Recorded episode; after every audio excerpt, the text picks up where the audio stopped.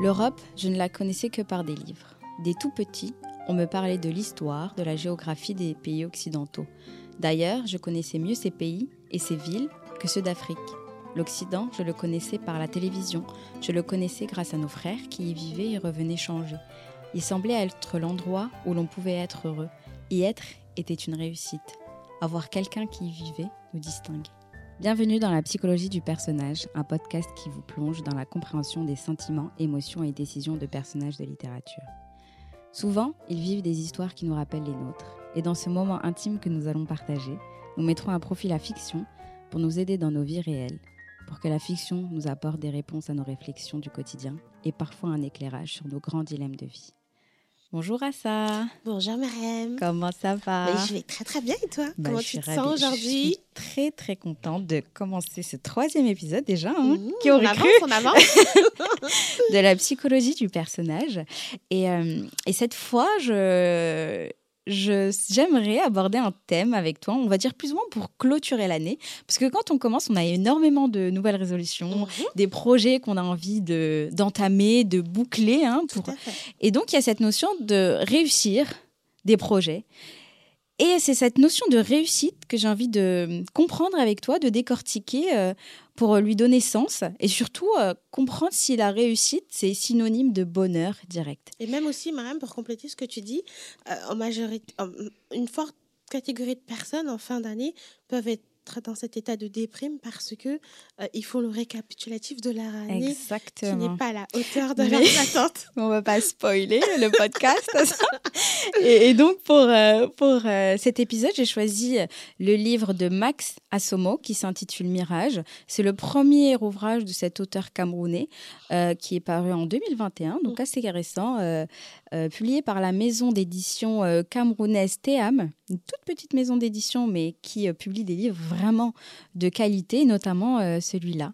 Donc pour placer un peu le contexte, comme d'habitude à ça, Mhm. afin que tu nous donnes, on va dire, tes, ton analyse de, prie, de thérapeute.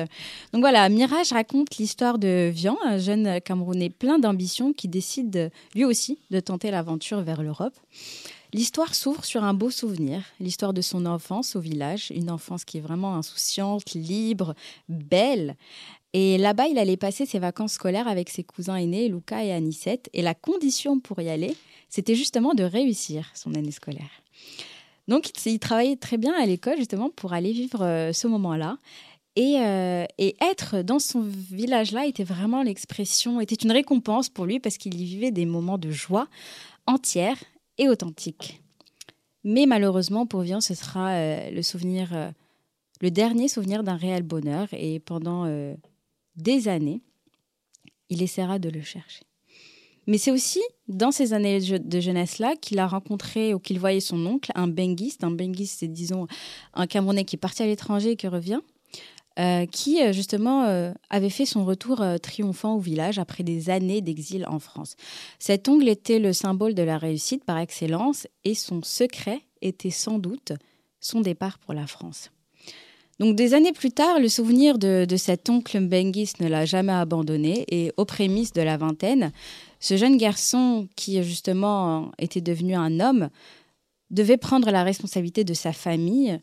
En tout cas, il le voulait, sincèrement, parce qu'il voyait sa mère, qu'il considérait comme euh, une des femmes les plus courageuses et humbles, vendre nuit et jour des beignets pour subvenir aux besoins de, de ses enfants. Et le père était, euh, disons, aux abonnés absents. C'est que petit à petit qu'on découvre la raison de son départ. Un départ où euh, il n'est jamais revenu, disons. Et, et la cause, pardon, c'était justement son départ en Europe. Et lui aussi n'est jamais retourné voir sa famille. Il y avait aussi euh, ses petites sœurs, hein, qui aussi Adi, Kadena et Akena, pardon, euh, qui étaient très ambitieuses, avaient des rêves. L'une voulait être avocate, justement pour combattre euh, l'injustice. Donc Vian, comme ses sœurs, faisait partie de cette jeunesse qui était formée à l'école, mais à qui les opportunités tardaient à sourire. Et donc ce souvenir de l'oncle de l'Europe et, qui, euh, des Mbenguistes qui exhibent leur richesse revenait à son esprit euh, de manière euh, régulière et régulière. Par exemple, je cite, il disait Les Mbenguis, ces Africains partis en Occident pour diverses raisons, étaient devenus une catégorie sociale à part. Ces Africains qui avaient réussi à toucher du doigt les réalités de l'Occident nous vendaient le rêve. Donc bon, aller en Europe, c'était quand même quelque chose de compliqué grâce à un visa, parce qu'on connaît les conditions euh, sorties du chapeau, euh, justement pour, euh, pour avoir ce document qui permet de voyager en toute légalité. Donc la seule solution qui lui restait, c'était de tenter la traversée illégalement, en traversant le désert et la mer jusqu'à arriver justement à ce paradis, à cet Eldorado européen tant espéré. Mais ce voyage sera vraiment l'expression, du moins une expérience au bord des enfers. Mais bon, c'était décidé, il voulait aller en Europe et il avait décidé qu'il y allait, quel que soit le prix, quel que soit le sacrifice. Et pendant cette traversée, il rencontre plein de compagnons de, voyage avec qui il partage l'horreur. Il y a Zahir qui, lui, euh, vient de, l'ex-Zahir et qui fuit la guerre euh, justement à cause des extractions euh, minières dans sa région. Il y a aussi Iam et son fils Samba de 6 ans, une femme qui a connu viol et humiliation pendant tout son trajet. Et il y a aussi tous ces jeunes-là qui, euh, pour qui euh, toute leur famille, on va dire, a cotisé, comme Sankera, où tout le village euh, a cotisé justement pour mettre l'espoir sur ce jeune-là qui, lui, en allant en Europe, allait pouvoir subvenir aux besoins de la famille entière. Donc énormément d'espoir, énormément d'investissements financiers, humains et, psychologiques, j'ai envie de dire, pour justement atteindre cet objectif-là et réussir dans la vie. Mais le problème, c'est que quand il arrive en Europe, c'est la désillusion. Et au lieu d'être heureux d'avoir pu dépasser tous ces obstacles-là, il a comme une sorte de haine, de dégoût pour la situation.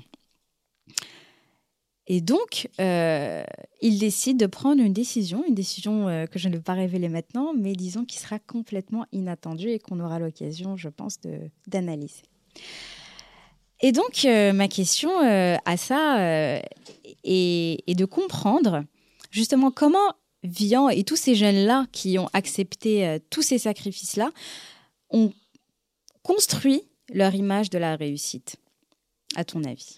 Ils ont construit l'image de la réussite à travers bah, les voyages que les benguistes euh, venaient euh, propager. Ouais, de par leur comportement, leur intolérance, leur façon de donner aussi leur supériorité, enfin leur euh, comportement. Leur, comportement, tout simplement. Et euh, à travers ça, forcément, ça donne envie, Myriam. Hmm. Parce qu'on se pose des questions, on se dit, ah là-bas, c'est, ça paraît inaccessible, c'est peut-être pas pour rien. En même temps, quand je regarde, quand j'observe, quand je prends le recul et que j'analyse ma situation, et c'est ce qui se dit hein, à un moment donné. Hmm. Euh, c'est compliqué professionnellement, ma maman est dans le besoin, mes soeurs sont dans le besoin, la situation est médiocre. pourtant, il arrive à accumuler suffisamment d'argent. Hein. C'est vrai, 2 millions, je crois, de francs CFA. En, en, un an, je pense. Hmm. Il le fait. Mais il le fait. C'est ça que je trouve euh, complètement fou, c'est que économiquement, il arrive à trouver un budget, mais euh, au lieu de penser justement à, le réinvestir localement ou de faire quelque chose avec cet argent localement, il pense que l'unique solution, c'est de le mettre dans un voyage euh, de traversée illégale. Parce qu'il est focus à ce moment-là. Hmm. Parce qu'il est persuadé à ce moment-là que cet argent qui récolte sera euh, multiplié à mm. travers, ou en tout cas après ce voyage. C'est vrai. Et, donc ça, ça, motive. Donc c'est vraiment, on va dire, on construit notre euh, perception de la réussite par des images qui nous ont marquées et qui représentent cette réussite. Qui ont généré des émotions en nous. Et quelles émotions? Bah, L'envie. L'envie. L'envie. L'envie, attention, faut pas confondre l'envie et la jalousie. Oui. L'envie j'ai envie aussi pour moi. Mm. Je veux aussi, moi aussi, me réaliser. Je veux, moi aussi, revenir et même prendre soin de ma famille. On sent l'envie, elle est là. Mm. Et l'envie, elle est, elle est bien évidemment alimentée par, comme on l'a dit, les banguistes. Donc, l'image de réussite, quelque part, elle s'est construite à travers l'attitude des mbenguistes, mhm. notamment de son nom qui venait au village et qui faisait vraiment le pacha, le roi. Et, tout le monde était à son service. C'est ça, c'est ça qui approprié. Et il faisait le roi. Et il montrait que c'était possible, que c'était accessible, que qui pouvait, qui voulait, pouvait. C'est vrai. Il y avait aussi les images de cette Europe Eldorado. Et je ne sais pas si, si tu fais le lien, mais justement, c'était la citation euh, que j'avais lue en début de podcast où euh, justement il disait qu'il ne savait. Euh, savait tout de l'Europe à travers les livres. Donc, à, travers, j'ai l'impression, les images, les images qu'on raconte, etc. Ah, le marketing français euh, de la culture française. La carte postale, t'as vu la place qu'elle a pris dans sa chambre? Mais oui, et même tu sais comment il parle de Paris, de la Tour Eiffel, de... et l'oncle qui dit ah bah voilà ça c'est la Tour Eiffel, donc il présente, donc il y a une participation à la création d'une image romancée et, idéaliste Idéalisée. de, de la France, mais il y a aussi effectivement cette précarité pardon sociale euh, et la recherche d'une meilleure vie peut-être ailleurs. Tout à fait. Mais euh, j'ai envie de dire, ok, il y, a cette im- il y a cette image de la réussite qui est euh, construite avec cela, mais il y a quand même des warnings ou des red flags. Je trouve pas le mot en français. Mais il y a des choses qui, qui euh, aussi euh, lui montrent qu'il y a un risque, il y a un danger vis-à-vis de ça. Par exemple, il y a sa mère qui lui dit que- qu'elle ne veut pas qu'il parte. Il y a son grand-père en particulier qui lui dit que l'avenir est au village. Il lui dit par exemple, pendant que certains fuient la mort, vous vous décidez de l'affronter. Pour quel mérite? Ceux qui abandonnent leur village parce que dévastés par les guerres, on peut comprendre. Mais vous, les jeunes de maintenant, vous aimez la facilité. Et en plus, il y a aussi des benguistes. Et il y a aussi euh, l'oncle qui dit, mais là-bas en Occident, c'est difficile. Donc, d'accord, il y a cette image de, de, réussite idéalisée en Europe, mais il y a aussi un contre-discours, lui aussi, qui dit non, il y a des dangers ici aussi. On peut se développer et là-bas aussi, c'est difficile. Donc, pourquoi une image l'emporte euh, contre l'autre? Parce que à travers l'image, comme tu l'as très bien évoqué, il y a le fait d'idéaliser, il y a le fait de visualiser, il y a le fait de se projeter, il y a le fait de se voir dans cette situation améliorée. Donc forcément, ça motive. Et tout ce qui peut être red flag, comme tu dis très bien, Hmm. à ce moment-là, on les voit, mais on ne les entend pas. Ils nous marquent pas, ils ne sont pas pertinents. Ou même s'ils le sont, on a le sentiment qu'on va pouvoir les gérer, on va pouvoir les maîtriser. Donc à ce moment-là, on s'abandonne à l'illusion. Donc là, c'est vraiment... On se laisse emporter par ce qui paraît mieux, idéal, accessible. Donc vraiment, c'est l'illusion, le fantasme, le rêve qui l'emporte sur euh, le, le risque, Mais bien sûr, quel qu'il soit. quel qu'il soit, Myriam. Hmm. Donc le rêve, c'est mieux que le cauchemar. En quelque sorte, j'ai envie de dire, même quand on voit euh, Hmm. dans l'état physiologique, dans le lit, quand on est allongé, euh, quand on rêve, c'est quand même plus agréable que de faire un cauchemar. T'as bien Myriam. raison, t'as bien raison. Le parallèle peut-être était trop facile.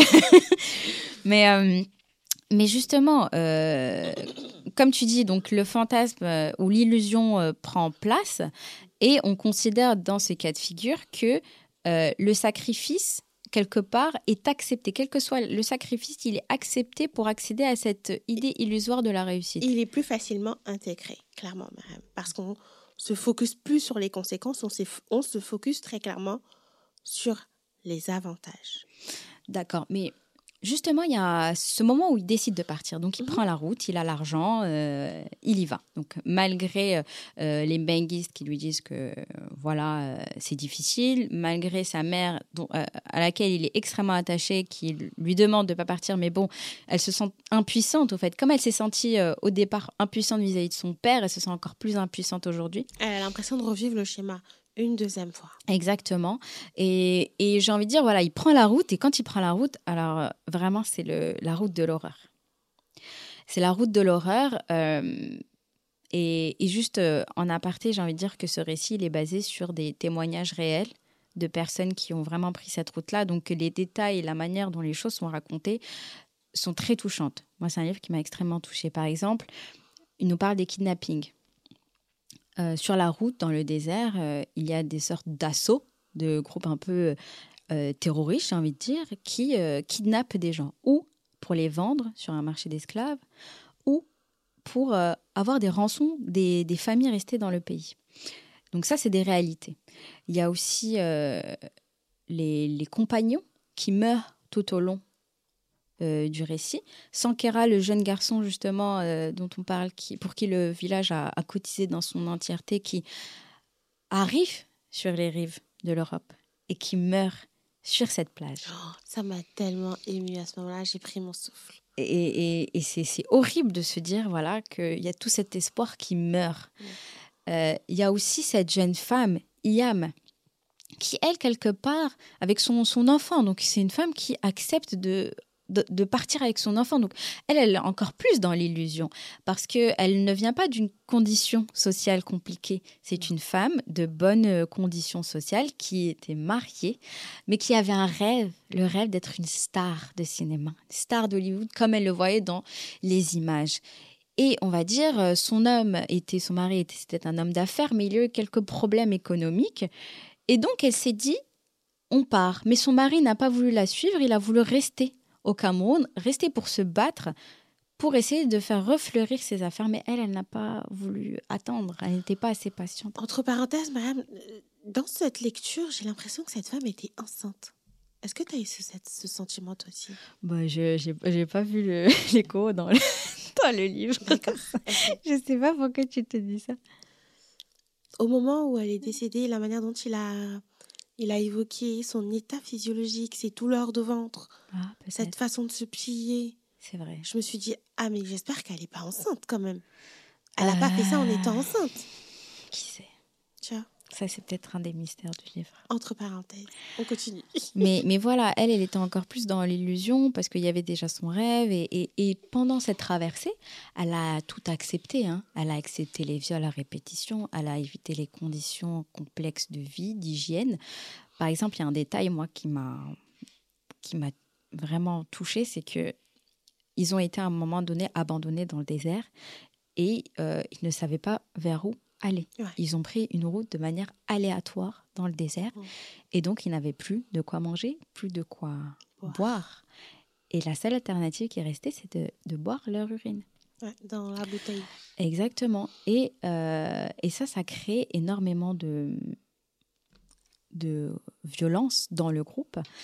Et, euh, et je vais te lire un extrait euh, de ce moment extrêmement violent dans ce groupe de, de voyageurs qui dit d'un coup, un robuste se mit à s'agiter. Il voulait boire de l'eau. Le doyen lui proposa les urines qu'il avait récoltées dans un bidon de cinq litres. Il refusa. Il voulut prendre de force l'eau d'un autre, et une bagarre éclata. Avant même qu'on eût à les séparer, il gisait déjà dans une mare de sang, poignardé par le propriétaire de la bouteille. Il rendit l'âme quelques minutes plus tard. Donc au fait, cette violence qui, quelque part, les met dans une sorte d'instinct de survie commune, où on n'est pas là pour sauver les autres, on est là chacun pour se sauver. Et j'ai envie de te dire, malgré ces difficultés au fait qui, euh, qui s'enchaînaient, malgré ces images d'horreur qu'il continuait à, à, à avoir, personne ne s'est dit je vais rentrer. J'en ai, c'est pas, c'est pas ce pourquoi j'ai signé. Euh, j'arrête, je reviens. la persévérance pourquoi autant de persévérance dans un contexte qui est juste euh, une, image de l'horreur dans son paroxysme? Parce que, c'est encore une fois, cette personne est focus dans cette démarche de si je veux au bout, je vais avoir la satisfaction. Faut mm. pas que je lâche maintenant, faut surtout pas que je lâche maintenant. Donc c'est à la hauteur du sacrifice. C'est ça. C'est incroyable. Moi, je me suis dit, euh, moi, je, je serais rentrée dès la première minute. Ouais. Mais après, bon, c'est pas le même contexte, c'est pas la même idée, c'est pas les mêmes rêves, c'est pas les mêmes ambitions. Donc effectivement, il faut pas faire des, des calques euh, inappropriés. Tout à fait. Et surtout, il faut savoir que dans ce genre de situation, en général, le retour en arrière, et je pense que dans la lecture, on le voit très bien, hein, quand il prend sa décision, on, on, le met limite à côté, comme s'il était fou, comme si euh, il fallait jamais faire marche arrière. Ils sont conditionnés à se dire faut il, faut, il ne faut pas baisser les bras. Il faut continuer. Il faut continuer à se battre. Il faut continuer à se sacrifier. Il faut continuer à s'abîmer. Hmm. Parce qu'à travers tout ça, ils s'abîment psychologiquement et même physiquement. C'est ça. Donc il y a aussi une sorte de, conditionnement social. Conditionnement social qui est représenté par ce, cette vision qu'on se fait de l'échec et cette vision qu'on se fait de l'abandon. Mmh. Et, par exemple, euh, et, comme tu dis, quel que soit le prix, moi je vois là un extrait qui dit Nous avions connu des humiliations, des insultes parce que nous étions des rêveurs. Nous avions été hués, torturés parce que nous étions des voyageurs. Aux yeux de certains, nous étions des criminels. À ceux des autres, nous étions des courageux. Donc il y a vraiment, tu sais, cette ambivalence sur leur projet. Même eux, peut-être, ils se, ils, se disent, on, est courageux, on peut le faire. Et il y a aussi euh, ce, rêve. Donc malgré, malgré j'ai l'impression, l'horreur de la situation, et eh ben cette réussite vaut tous les sacrifices, vaut tous les maux. Et euh, mais justement, euh, après, après ce voyage d'horreur, hein, il y a ce moment d'arrivée. Donc lui est arrivé. Parce qu'il y a beaucoup de ses compagnons, comme j'ai dit, qui sont morts. Lui est arrivé. Mais quand il est arrivé, il a eu ce moment, euh, ce, ressenti de, dégoût, justement, comme euh, dans un dialogue qu'il a avec la Tour Eiffel. Et, j'ai envie de comprendre pourquoi est-ce qu'il n'est pas heureux alors qu'il a atteint son objectif de d'être arrivé justement en France dans cet Eldorado. Il faut savoir que cet homme-là, il y a un truc qui est quand même intéressant chez lui, c'est parce qu'il a déjà connu le bonheur. Hmm. Il l'a déjà palpé. Et comme euh, on peut très facilement le comprendre, cette société, en tout cas cet environnement est important. Parce que je pense que elle constitue une représentation qu'on se fait des éléments, des choses qui nous entourent. C'est vrai, c'est vrai ça. Tu vois? Hmm. Et par rapport à ça, ce qui est très intéressant dans cette lecture, c'est que lui, il s'est clairement dit non, c'est pas ce que je veux. Il a eu ce courage aussi. Il a eu ce courage, même au détriment d'avoir été abandonné par les autres personnes qui l'ont mis à l'écart parce qu'il a pris cette décision. L'ont considéré comme étant fou de penser comme ça. Après tout ce sacrifice, maintenant tu abandonnes. Mais tu vas être la risée des autres. C'est ça. Qu'est-ce qu'on va dire de toi? C'est vrai. Tu vois? Déjà, ça aussi, c'est super important de le, de, de, le, visualiser et de comprendre que cet homme-là a été, en tout cas, de par la question de la rencontre qu'il a faite, hmm. qui l'a poussé à se poser une question essentielle. C'est ça. Tu sais, c'est laquelle? Sa rencontre avec Christophe. J'ai adoré ce moment parce que je me suis dit, attends, Christophe, t'es psy ou t'es SDF Mais tu sais, l'un n'empêche pas l'autre. Mais bien parce sûr que, non. Parce que, évidemment, hein, mais parce que je pense que c'est une personne qui, est, qui a une vie aussi, qui était un professeur d'économie. Mhm. Donc, juste pour remettre dans le contexte, voilà, donc. Euh, euh, vient arrive à Paris. Et, je pense que aussi ce qui contribue à sa désillusion, c'est le, le, fait qu'il soit hébergé quelque temps chez son oncle. Un oncle qui l'accueille très très mal que ce soit lui ou, euh, ou son épouse. Ou les enfants aussi. Ou les enfants. Donc il y a vraiment eu, euh, il n'y a, rien eu de la chaleur euh, de l'accueil familial, toutes ces promesses hein, qu'on fait. Mais oui, quand tu seras à Paris, appelle-moi, alors qu'il répondait même pas au téléphone. Donc donc il y a cette cette sorte de déception. Cet environnement toxique. Exactement. Il y a la déception aussi de ne pas avoir ressenti le bonheur dans son état pur, peut-être comme pendant son enfance. Qu'il a déjà connu.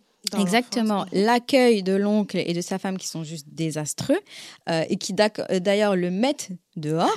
La, la, femme le met dehors et l'oncle est complètement impuissant vis-à-vis de ça. Donc il, interagit que très. Il est passif. Il est passif et, et, c'est quand même une femme qui euh, a décidé mm. de manière catégorique de le mettre à la porte parce que je ne sais pas si tu te souviens, c'est la veille de Noël et elle avait mis exactement. Et malgré les demandes de ses propres enfants, elle a refusé. Ouais. Euh, de le garder au moins. Elle l'a préparé mentalement. Je ne sais pas si tu l'as vu. ça. Oui, oui, Elle l'a préparé. Elle l'a préparé mentalement. Elle dit oh ma, copine a-t-elle a entendu un tel qu'a dit un tel? ouais, on en rigole, mais c'est moi, genre. Elle a préparé son coup. Elle a préparé son coup. Et, euh, et, aussi, quand il a dû partir, il y a ces conditions euh, de vie atroces auxquelles il fait parce qu'il est à la rue. Et c'est en étant à la rue qu'il rencontre Christophe. Mais j'aimerais juste, euh, peut-être avant, te lire ce petit extrait euh, qu'il a en parlant avec la Tour Eiffel quand il la voit. Et il lui dit Tour Eiffel, me voici à tes pieds. Te voilà enfin devant moi, source de mon malheur. Sais-tu le tort que tu as bien pu me causer? Nous causer. À croire en toi, nous avons fait l'impossible. Beaucoup ont péri dans le désert et dans la mer à cause de toi. Beaucoup continuent de rêver et en sont même obsédés. À présent devant toi, je ne ressens rien, aucune émotion. Est-ce normal? Encore tout à l'heure, je m'empressais de te voir. À peine mon regard posé sur toi, mes souvenirs, aussitôt mes souvenirs sont revenus.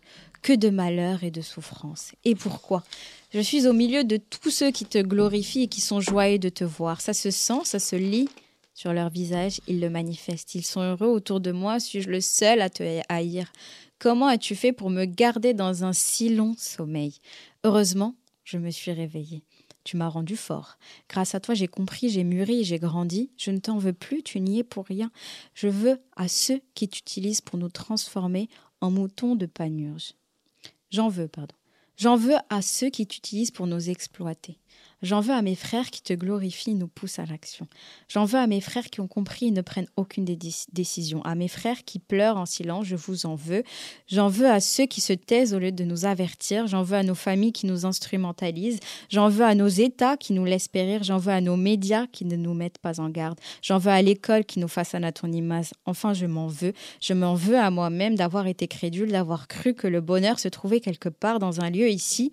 Je m'en veux d'avoir risqué ma vie. Donc c'est vraiment une sorte d'explosion d'idées, de sentiments, de ressentis. Et j'ai l'impression que c'est comme si c'était une sorte de claque. Prise de conscience. Voilà, exactement. Cette rencontre avec euh, la Tour Eiffel qui en soi résume tout le livre, toute cette conception du, de la réussite qu'on associe au bonheur, tout ce chemin qu'il a parcouru, dont il était quelque part conscient, mais qu'il n'a pas conscient, enfin, qu'il savait, mais qu'il n'a pas réellement conscientisé.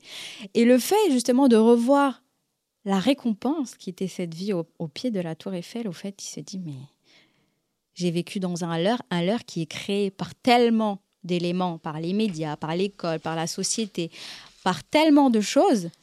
Mais là, j'ai compris que j'ai risqué ma vie pour quelque chose qui ne me convient pas. Et c'est super intéressant qu'on aborde cet élément parce que il a une chance que d'autres n'ont pas. C'est le fait d'avoir vécu déjà le bonheur auprès de son grand-père, mais aussi le fait que son grand-père l'ait accompagné à visionner euh, cette vision erronée que les gens se font de la réussite. Et lui laisse aussi l'opportunité d'avoir des terres à exploiter. Tu vois Il lui délègue une responsabilité. Et ça mm. aussi, je pense que ça peut aussi... Une opportunité. Ça peut aussi, je pense, conditionner à, enclencher cette prise de décision. Mmh. Tu vois mmh. Parce qu'il sait que s'il retourne au Cameroun, il peut toucher le bonheur, il peut toucher l'apaisement, le mmh. bien-être avec soi-même. Il peut aussi euh, se retourner. Et je pense que la représentation qui se fait de ce bonheur, désormais, aura beaucoup plus de valeur. Donc, les gens auront tendance à penser que c'est un échec. Mais en fait, non. Moi, je dis que ce voyage a été certes traumatisant. Ça a été une expérience très douloureuse, catastrophique, mais par la même occasion, elle a été très enrichissante parce qu'il le dit déjà, un, mais aussi parce que maintenant, les terres qu'il va exploiter désormais au Cameroun, hmm. n'auront pas la même valeur que s'il n'avait pas fait ce voyage. C'est vrai, c'est vrai, parce que maintenant, il aura même enlevé de son esprit euh, cet élément comme étant une source de, de, réussite. Possible. Une source possible. Euh. Donc, ça donne encore plus de sens à un projet qui, d'une part, lui rappelait le bonheur quand il était petit et qui, aujourd'hui, est toujours prêt à l'accueillir. C'est ça. Moi, je dis qu'il n'y a pas d'échec dans la vie. Il y a juste des choix et des conséquences. Bah, ça, c'est bien, mais. et le problème, c'est que, bon, euh, la réussite, c'est bien, mais quand elle se base sur un fantasme, une illusion, c'est difficile parce que, justement, vient l'échec. Quelque part, on peut, dans un concept très, avec beaucoup de recul, dire bah il n'y a pas d'échec, il n'y a que des expériences. Mais quelque part, il y a ce mot échec hein, qui revient. Qui revient souvent. Exactement. Et j'ai envie de te demander euh, comment est-ce qu'on peut rebondir après un échec? Et je veux juste te lire un, un, passage justement qui fait lien à la mort de sa mère et au fait justement, c'était une des raisons de son voyage aussi, la situation dans laquelle tombent ses sœurs après son départ, parce que justement la mère est morte un an, juste un an après son départ, donc je ne sais même pas combien son voyage a pris de temps, et, et, ça lui a fait beaucoup de mal. Et lui, et il dit dans un extrait, La mort de ma mère me bouleversa, je songeais au suicide. J'en fus d'ailleurs incapable. J'avais traversé tant d'épreuves, mais je n'avais jamais connu pareille souffrance. J'avais tenu à la vie parce que je savais qu'elle me donnerait récompense. Le bonheur se trouvait au-delà de la souffrance, avait-on coutume de dire, sauf que moi, je payais le prix au lieu de le recevoir. Donc, euh, vraiment, j'aimerais savoir, lui, euh, quasiment, euh, la mort de sa mère, c'était vraiment son grand échec parce qu'il n'a pas pu lui donner cette récompense, etc. Euh, au-delà même de son voyage, je trouve. Donc, euh, lui a pensé au suicide, mais l'a pas fait. Et j'ai envie de te dire, pour ne pas avoir des idées peut-être aussi extrêmes, comment est-ce qu'on fait pour rebondir après un échec? Je pense que déjà, pour accepter l'échec, on va rester sur ce terme-là, même si, euh, comme je l'ai dit, hein, je suis convaincue qu'il n'y a pas d'échec.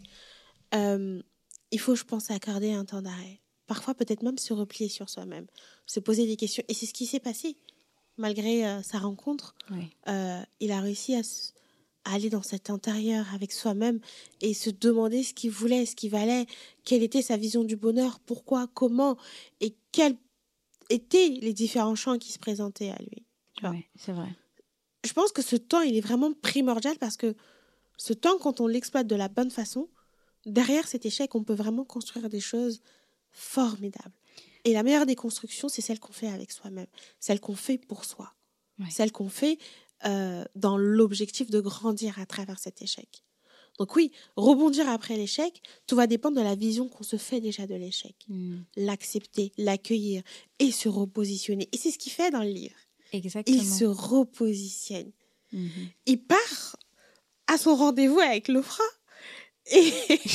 avec Christophe, justement. Christophe qui sera, je pense, euh, donc c'est un, SDF de, des rues de Paris, oh. un, homme assez euh, Très instruit aussi, hein, qui se balade dans la bibliothèque toute la journée. Mais moi, je vais te dire, les auteurs, tu vas voir, il y a toujours un personnage qui aime lire.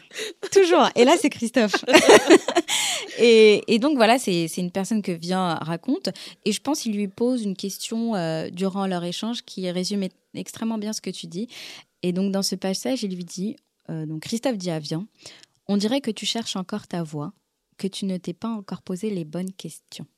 Si c'est le cas, il faut savoir ce que tu veux pour toi et non ce que les autres ah. veulent pour toi. Mhm. C'est bien de venir mendier le pain ici, mais il faut bien être conscient que c'est de chez toi que provient le blé. Donc euh, bon, ça, ça contextualise un aspect géopolitique, mais la première partie vient vraiment poser la question de se dire, mais pourquoi? C'est quoi mon besoin? Est-ce que c'est ça que je veux ou est-ce que c'est ça que je pense vouloir à cause d'une conception sociale? Totalement.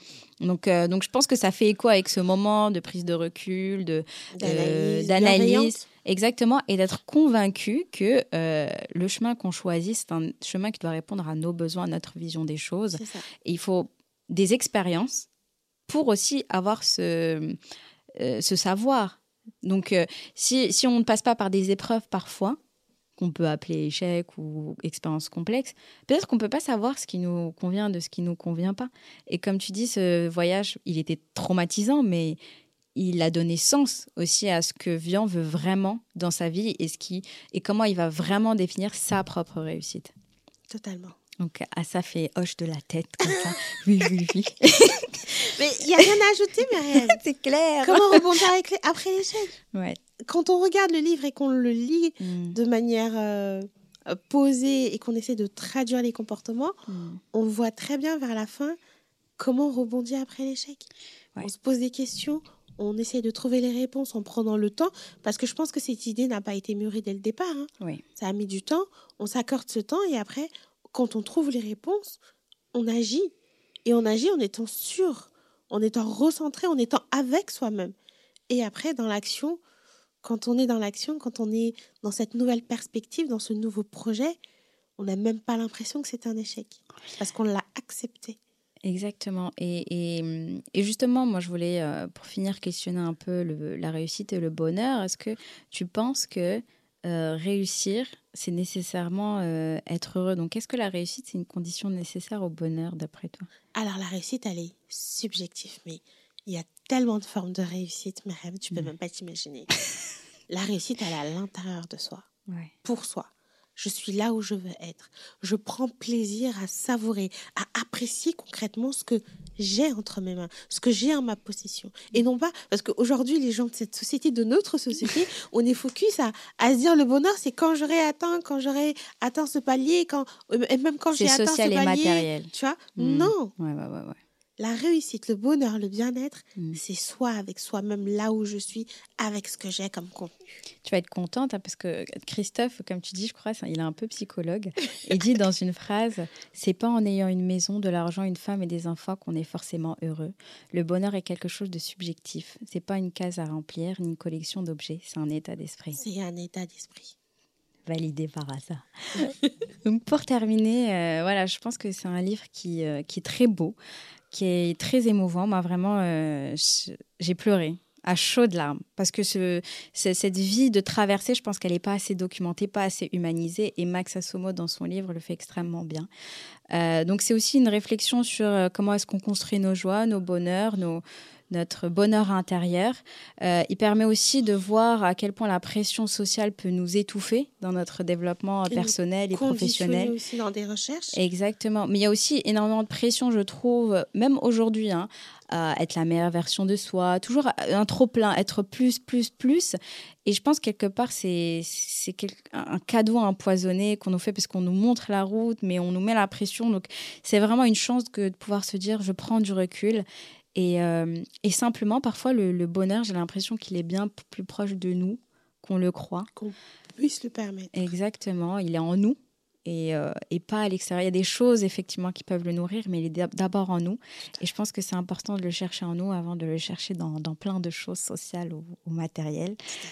Et, euh, et, bien sûr, ma dernière question à ça, comment est-ce que tu as trouvé le livre? Il était très enrichissant.